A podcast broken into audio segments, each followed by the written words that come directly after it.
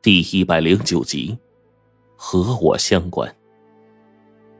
这是最近令我稍感愉悦的一件事。萍水相逢的马王爷死了，但我们一直记挂着的冰窟窿还活着，算是一路走来的忧伤之中那一抹令人心安的惊喜吧。快递是白程程替我取回来的，不只是取快递。后来的时间里，每天吃饭、生活、洗漱用品都是这丫头给我们往上送，因为我们现在的样子已经恐怖到有些吓人，这让我跟黄队有时候甚至不敢起来照镜子。我们真的不敢回总部了，因为龙王根本不知道我们病发的体征，如果一回去报告的话，极有可能会被他施以和华老一样的待遇。进入那看管严密的禁地牢房。白程程拿着快递，手里提着午饭，站在一边，眼看着我用针给黄队解咒。到了这一步，我已经快疯了。这万般诅咒总纲里的运算实在太多。说句直白的话，总纲。其实就是一个计划严密的计算公式。要破解诅咒，必须根据诅咒的并发特征，找准方位、五行、感知，继而进行深一步的演算，一步一步，就跟解数学题一样，直至最后解出最终答案。可这谈何容易啊！我感觉自己脑袋都快炸了。现在才觉得呀，当初胡老道教我的时候没能好好学习，真是一种浪费。有些没记住的东西，必须赶快去查。这些推演之间需要不断的变换。足足两天，我们的解咒环节到了个最关键的时刻。洛尘，别强迫自己，先吃饭吧。白程程替我擦了擦脑门上的汗，又轻声叫了一声。我看了看坐在一旁静静的不动、甘愿做我实验品的黄队，叹了口气：“报告。”对不住啊，等会儿啊，你又得像个木头似的这么杵着。黄队跟个没事人似的捶了我一拳。有什么对不住的？病好了，你请我喝酒，就算你报答我这一动不动的木桩子试验品了，成不？我笑着点头，成啊，没问题。到时候咱们见着哭了啊！不信这混蛋不喝。说完，我眼睛一瞟白程程手里的快递。其实呢，就是一个呃挂号信一样的东西，里面是薄薄的一片，看不出来什么玩意儿。估计啊是冰窟窿缓过劲儿来没死，给我们写了一封平安信吧。我赶紧把信给拆开。白程程这个时候呢，转过身去外头了。黄队说：“我们等下再请你进来。”直到白程程出来，我才拆开了信件。其实，也并不是我们见外，因为关于冰窟窿的事情，极有可能关乎着锁龙台发生的那些事。至少在这一点上，我跟黄队原则一致，有些东西是不能够透露出去的。冰窟窿寄来的是一个普通的挂号信的信封，信封里面有一张纸，纸里面似乎包裹着一样东西，仅此而已。我笨手笨脚的把东西拆开。这里面的东西原来是那枚灵晶。我记得当时那条禁忌之物逃脱之后，哲那罗们分兵两路，我被徐子良独自引到一个地方，双方意见不一，无法一致，最后大大出手，我被制服。等我再次醒来的时候，却发现我自己又回到了锁龙台地宫，但那一次我却来到了地宫的穹顶处。站在那些密密麻麻的锁链之上，等我醒来，第一眼出现的就是冰窟窿。当时，窟窿刨开了我的心口，硬生生的拽下了那枚灵晶。他用它打开了穹顶处层层紧密的锁，然后取出一样东西交给我，叫我好生保管。取出的那样东西，我甚至都没有跟黄队说过。这件事只有我跟窟窿两个人知道。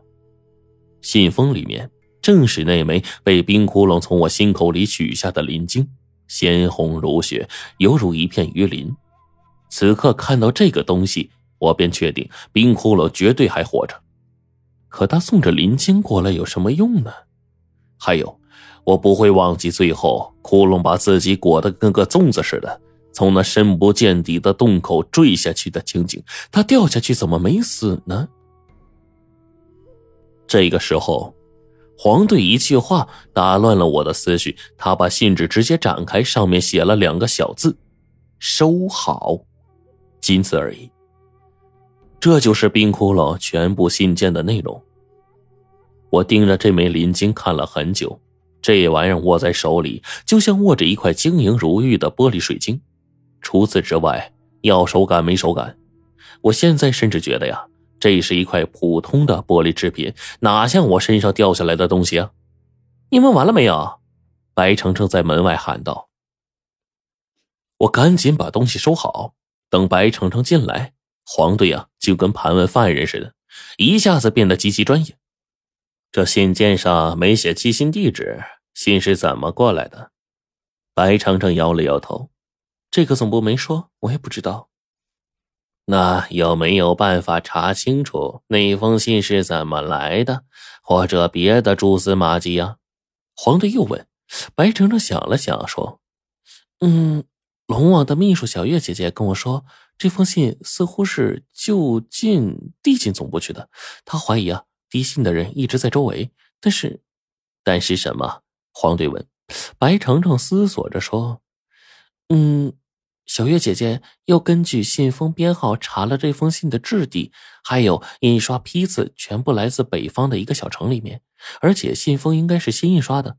她判定啊，寄信的人至少在那所城市逗留过，而且肯定就在最近。我急忙问哪个城市？白程程摇头，我只能问到这么多了，别的，嗯，对不起啊，我真的不知道。等黄队像审犯人一样把白程程审了一遍之后，他才回过神来，脸上有些尴尬。但这家伙呀，装傻充愣的本事绝对世界一流，很快就漫不经心的把这件事给盖了过去。不知道为何，看到这枚鳞片之后，我便想到了当初地宫大殿里面做的那个梦。那个梦极其的真实，我死去的爷爷给我托梦，我还梦见了我的另外一个爷爷，还有姑奶奶。他们梦里说的那些事，怎么听着似乎都跟我心口的鳞片脱不了关系呢？想到这儿，我打了一个电话回去：“爸，奶奶和我妈啊，在家里都好吧？”电话那边传来老爸沉稳的声音。家里的事啊，你不用操心，你只要保证自己没问题就行了。说吧，什么事啊？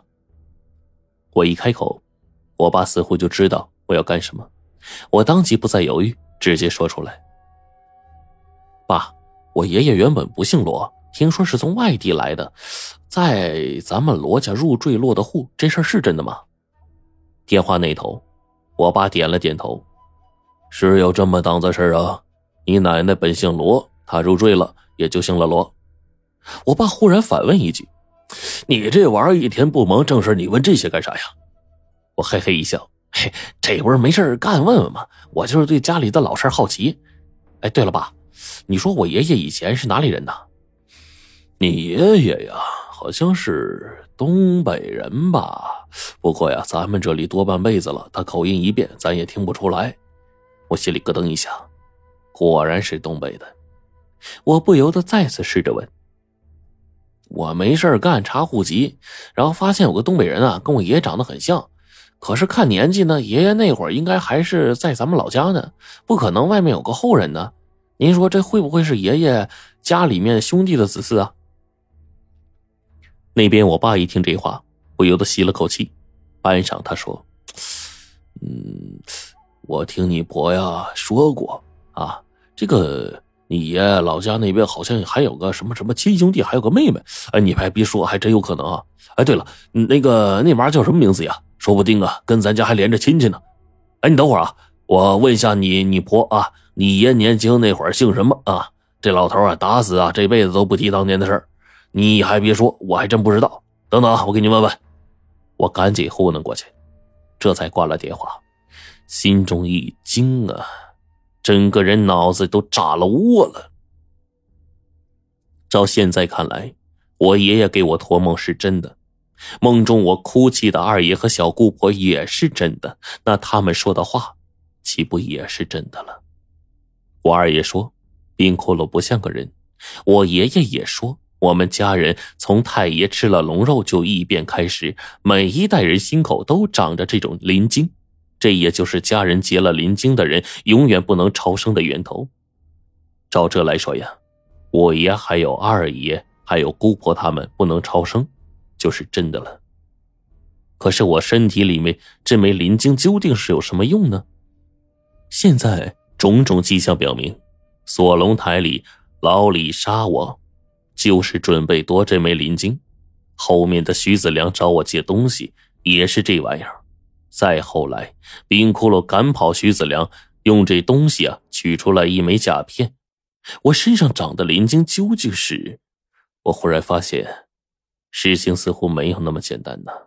现在我的心里忽然又有一种感觉，亦或是一种错觉，仿佛身边的人都知道事情的真相，只有我被蒙在鼓里。此刻，我多想开坛招魂呢，把爷爷他们的魂魄全都招上来问问。可关键在于，不得超生的孤魂野鬼不在地府，阴差也聚不回来。招魂，无非就是开阴眼、点明路，用买路钱打通关节，请阴差老爷帮忙。这样，我显然也没有办法去找我爷爷他们询问了。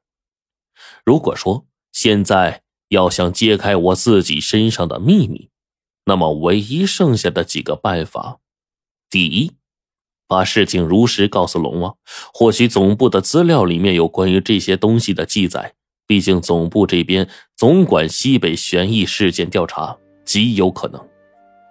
第二，就是找到冰窟窿，但是我估计以冰窟窿的性格，他肯定不会说。我曾经问过冰窟窿一些事情，他的答案却是时机未到，我还不能知道的那么清楚。如果是这样，那只剩下最后一个办法了。徐子良他们肯定知道。我师父胡老道现在跟他们是一窝子里的，胡老道能不知道吗？这或许就是个突破口。然而说曹操，曹操到，我手机上忽然多了一条短信。我一翻开手机，只见里面的内容：“徒弟，我想跟你见上一面，我要解你诅咒的药。”